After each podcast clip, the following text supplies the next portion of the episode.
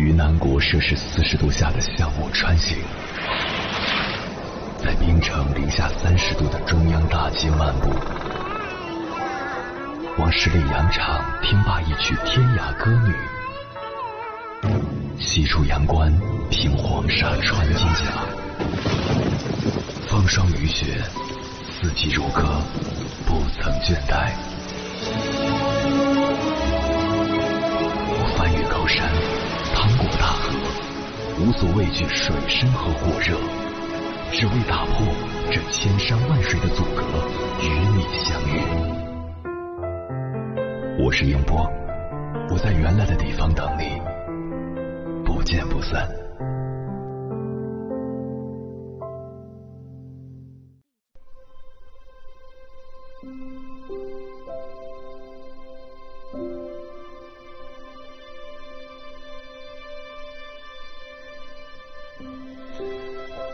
在如今这个快节奏、生存压力越来越大的时代，十个人中至少有五个焦虑。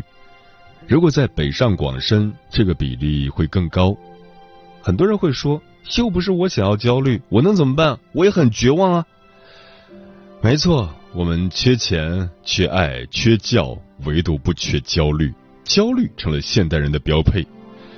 以下这六点小建议分享给大家，希望能让身处焦虑的你活得不那么辛苦。一、适当降低标准，关注点滴进步。很多时候，焦虑源于过度的比较，然而天资和环境的差异注定了每个人的人生路径都截然不同。过高的目标并不适合每个人，与其盲目较劲，不如适当降低标准，找到属于自己的节奏。当起点放低，你会发现一直在走上坡路；当不断进步，你会逐渐对未来充满自信，内心的焦虑感便会随之减弱。二、保持旁观心态，区分噪音欲望。人的欲望可以分为两类：一是真实欲望，指自己发自内心需要、喜欢的那些，比如吃美食、买球鞋等等。另一种是噪音欲望，即你觉得你应该需要，或是社会告诉你应该需要的部分。最典型的例子，有些人买车不是因为自己喜欢，而是觉得周围人都买了。很多时候，我们之所以极度焦虑，都是被噪音欲望蒙蔽了双眼。试着在别人的生命里扮演旁观者，在自己的人生中发挥主导权。我希望，我需要，我值得，这才是人生奋斗的终极意义。三，破除完美倾向，带着问题生活。这个世界上根本没有所谓的事事顺心，每个人都有自己的光芒与阴影。工作开挂的人，感情或许空白；家庭美满的人，往往难顾事业。人生并不是一场非黑即白的零和博弈，即便总有悲观，幸福依然常在。与其焦虑自己的不幸，不如改变思维方式，接纳自己，善待自己，与问题共生共存。四、具化焦虑原因，理性面对情绪。你有没有发现，很多时候我们的焦虑是杞人忧天？当冷静下来，就会发现很多事情根本没那么可怕。不妨拿出纸笔，将自己所焦虑的内容写下来，然后一项一项加以分析。如果事情虚妄，划掉它；如果问题真实，那就写出接下来马上可以采取的应对办法，并付诸实践。当我们将感性的烦恼变成理性的计划，焦虑也会随之四散。五、坚持适量运动，激活快乐激素。从生理角度来说，运动可促进焦虑或压力相关脑区的功能，从而帮助缓解情绪。尤其是做有氧运动时，大脑会释放出一种别名为快乐激素的内啡肽，让人从内而外身心愉悦。选择一项自己喜欢的运动。慢跑、游泳、拳击，让情绪随着汗水蒸发。如果条件允许，每周最好运动三到五天，每天三十分钟以上。六，培养阅读习惯，提升认知能力。倘若治愈人生有良方，那么读书便是不可或缺的一味药剂。随着知识的沉淀，人的认知水平会不断提高，面对问题自然也就多了一份通达。所以，如果总被情绪所困，不妨捧起书，从中寻找解脱心灵的答案。有时候，一句话，一个故事，就足以让我们治愈长久的焦虑，恢复满满的元气。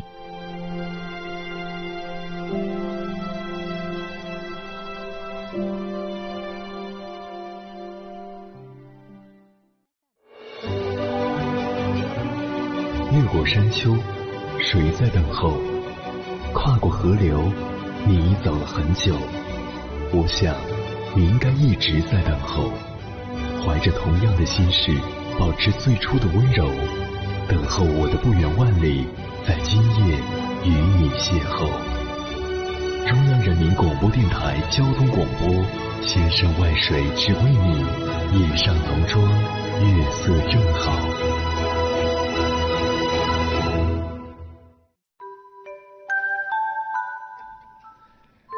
感谢此刻依然守候在电波那一头的你。你现在听到的声音来自中国交通广播心灵夜话栏目《千山万水只为你》，我是迎波。今晚跟朋友们聊的话题是拿什么拯救你？我的焦虑。微信平台中国交通广播，期待各位的互动。红姐说，觉得焦虑有可能是因为最近休息不好，身体出现了问题，也有可能是因为事情太多，积压了太多的情绪，没有办法及时排解。尤其是性子急的人特别容易焦虑，所以我们要养成急事缓办的能力，不骄不躁，从容不迫。上善若水说，焦虑在每个人身上都不同程度的存在着，我觉得只要心态好就可以化解它。思维方式也很重要，菩提本无树，明镜亦无台，人生只有一次，何必纠结那么多？风物长宜放眼量。嗯，你是不是也这样？二十郎当的年纪，却活出了七老八十的孤寡。乐观的时候会觉得满怀希望就能所向披靡，但沮丧的时候又觉得满怀希望就会被削成土豆泥。你早上出门时想着干翻世界，但晚上回家时已经被世界修理的服服帖帖。就像是你早上醒来的时候还是完整的一百块，睡觉之前却像一把找回来的零钱。你并不甘心，却经常妥协；你抗争过，但杯水车薪；你并不舒服，但又能怎样？你间歇性的想明白了，但持续性的想不通。你对自己没有的东西满是觊觎，却又对已经拥有的满是怀疑。你知道自己应该朝前走，可你不知道该往哪儿走。焦虑的感觉就像是新买的猫粮还在送货的路上，猫却丢了。就像是在饮水机上接可乐，杯子马上就满了，可你找不到开关；就像是灵魂被现实卡住了，而生活却被调成了两倍速播放，于是你的内心和外表很矛盾，就像音画不同步。接下来，千山万水只为你跟朋友们分享的文章，名字叫《你焦虑是因为你还不想认输》，作者老杨的猫头鹰。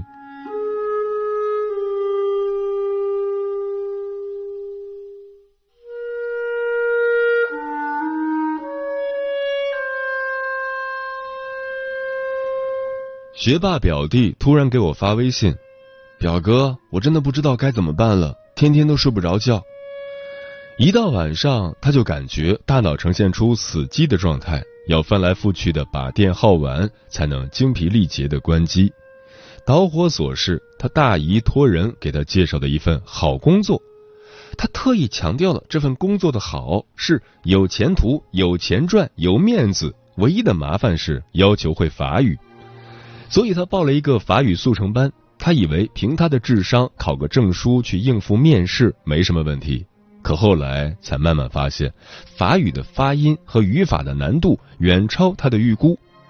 他每天缠着老师问的最多的是：这个句型重不重要？这个句式会不会考？您觉得我要学多久才可以考过？我应该买什么教材才能进步快一点儿？我每天至少要刷多少道题？他说他不知道辞职的选择对不对，不知道考试能不能过，不知道突然换行业会不会后悔。他问我怎么办才好？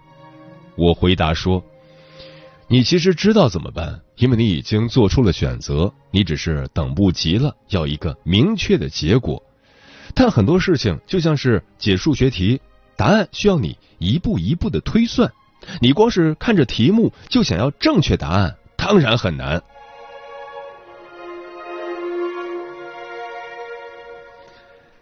让你焦虑的不是我能不能如愿以偿，而是我能不能马上如愿以偿。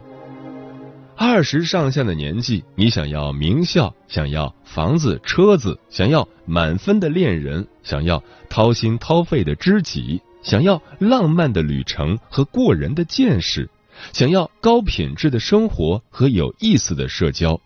结果是，你买了一本本指点迷津的书，看完之后迷津更迷了；你听了一场场指点人生的演讲。听完之后，人生还是时时刻刻不知如何是好。可问题是，你那么年轻，却想觊觎整个世界；那么浮躁，却想看透生活。你白天算自己还有几个小时下班，晚上算自己还能睡几个小时的觉。你夜里会因为白天什么都没做而焦虑，到了白天稍微一努力，又会使劲喊累。结果是。你的身体很想睡觉，因为又熬夜了；但你的大脑不肯睡，因为还有很多事情没解决。学生时代，我们活在确定的世界里，一篇文章只有一个确定的中心思想，一道数学题只有唯一的正解，四个选项中只有一个正确答案。然而，进入社会，每个人都被抛进了一个充满了不确定的现实中。工作这么做行不行？不知道。今天做的决定对不对？不知道。我和他能不能走到最后？不知道。甚至就连我明天在哪儿也不知道。很多问题没有标准的参考答案，很多问题的参考答案只有一个字：略。你分不清状况频出的今天到底是糟糕的只有今天，还是一连串糟糕日子里的某一天？你也分不清此时的不顺利到底是人生路上的某一处坑洼，还是人生就此走向下坡路的开端？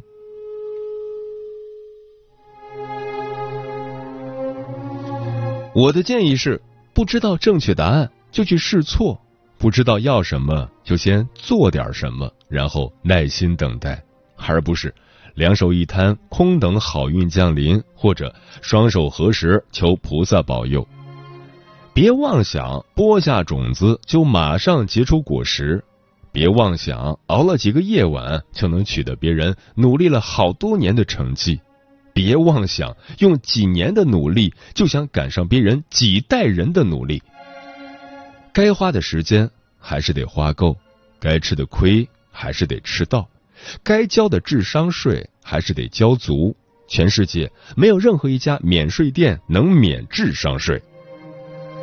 做人也好，做事也罢，我们该有的态度是过程用心，结果随缘。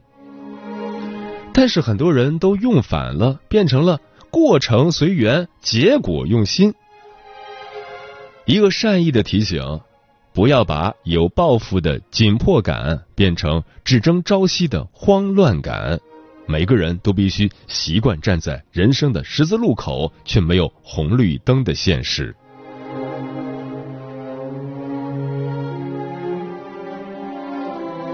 在一篇关于执行力的文章里，有一段话生动的解释了很多人焦虑的原因。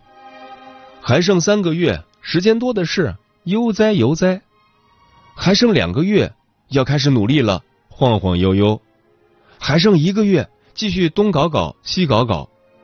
还剩两周，开始慌了。终日惶惶，最后一晚，哭着骂着把活凑合的做完了，然后一边骂着老板，一边心疼自己。其实很多人的焦虑不是事情的难度带来的，而是总想逃避带来的；不是事情的紧急程度带来的，而是一直拖着造成的。那么你呢？你把宝贵的青春都浪费在犹豫和不安上，你夹在意气风发和好吃懒做之间动弹不得，困在不想认输却不知道怎么赢之中毫无办法。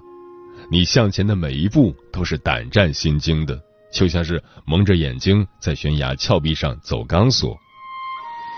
你羡慕那些活得清醒明白的同龄人，羡慕他们一出生就像拥有了某种使命感，学生时期就知道自己该选什么专业，毕业了就知道自己适合做什么类型的工作，到谈婚论嫁的时候就知道应该找什么样的对象。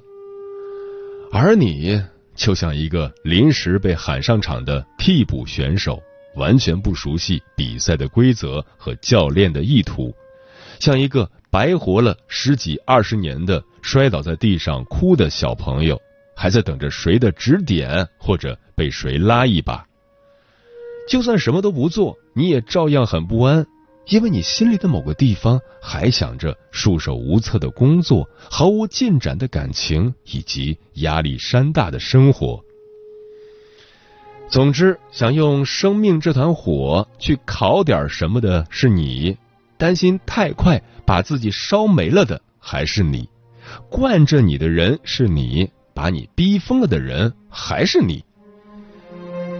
我的建议是：吃饭的时候就敞开肚皮，聊天的时候就敞开心扉，吵架的时候就拉开架势，努力的时候就沉下心来，一事一毕。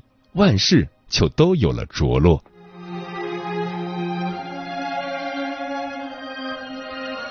不开心怎么办？那就允许自己不开心一会儿。对方不回复怎么办？那就别再主动发了。求而不得怎么办？那就暂时不要了。得不偿失怎么办？先失了再说。你要在一个接着一个的麻烦里耐心的熬。逐渐找到跟生活对峙的方法，直到把肉身磨成铠甲。生活就像是打游戏，作为新手的你，拥有的只是新手的武器装备和技能，根本就没必要提前着急将来会遇到什么大怪兽。你只需用心攒经验，认真升级，先把眼前的小怪兽搞定就行了。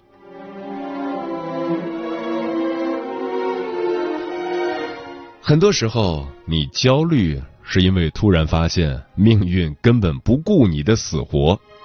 比如课堂上，老师突然说：“没有人举手的话，那我就点名了。”比如坐在你对面喝奶茶的同事突然问你：“你中午发到群里的东西是不是发错了？”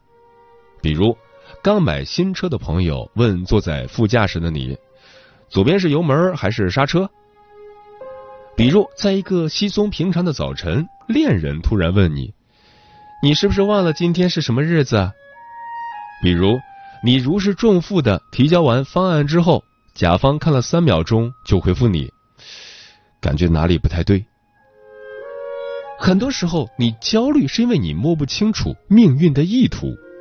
比如，面试的时候，你觉得自己表现挺好的，面试官的表情也貌似对自己很满意。可最后听到的结论是，回家等通知吧，然后杳无音信。比如喜欢一个人的时候，你觉得对方哪哪都好，对方经常给你点赞，可当你表白之后，却听到对方说：“对不起啊，我已经有喜欢的人了。”又比如提涨薪的时候，你一边扭扭捏捏的不好意思，一边又觉得自己劳苦功高，甚至都想好了对策。不涨薪就辞职，结果老板的回应是：“公司培养你挺不容易的。”还有很多时候，你焦虑是因为被人带乱了节奏。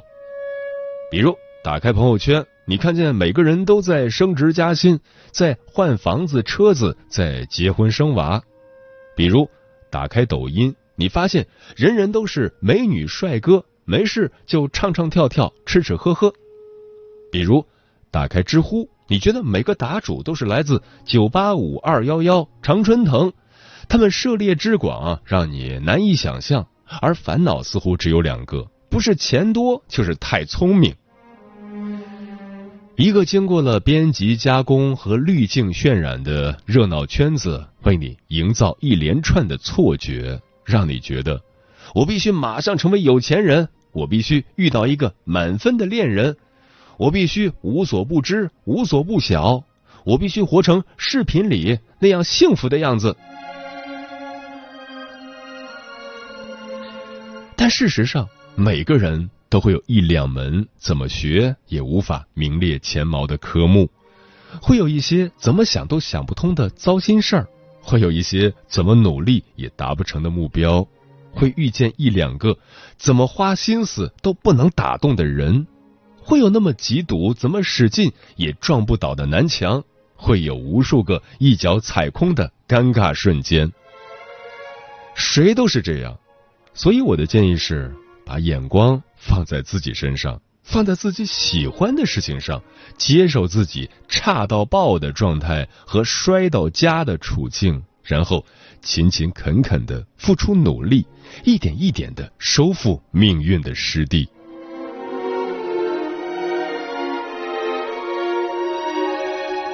每个人都焦虑，一时的功成名就也不能保证一劳永逸，就像皇冠治不好头痛。但换个角度来看，焦虑也是好事，它是欲望的防腐剂，是生活的保鲜膜，是上进心的推进器。你感觉糟糕透了的日子，可能是你人生中为数不多的还想力争上游、还想改变命运的时刻。你看不惯的、厌恶的、妒忌的、羡慕的，只是因为你在苛求完美，在追求进步。所以你无法忍受自己还是现在这个鬼样子。是的，你迷茫是因为你还没有认命，你焦虑是因为你还不想认输。谁能真的掌控命运呢？无非是被生活推向一个个的战场时，先学会了咬紧牙关，再学会了全力以赴，最后学会了虽败犹荣。我们这一生唯一所能驾驭的，就是自己，所以最有意义的事情，莫过于努力去优化自己，让它载着我们去真正想去的地方。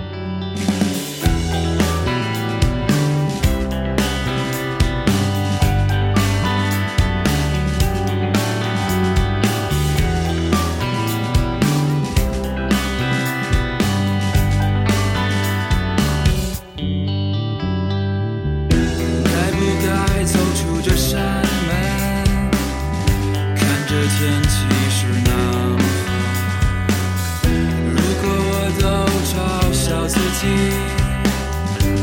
那么。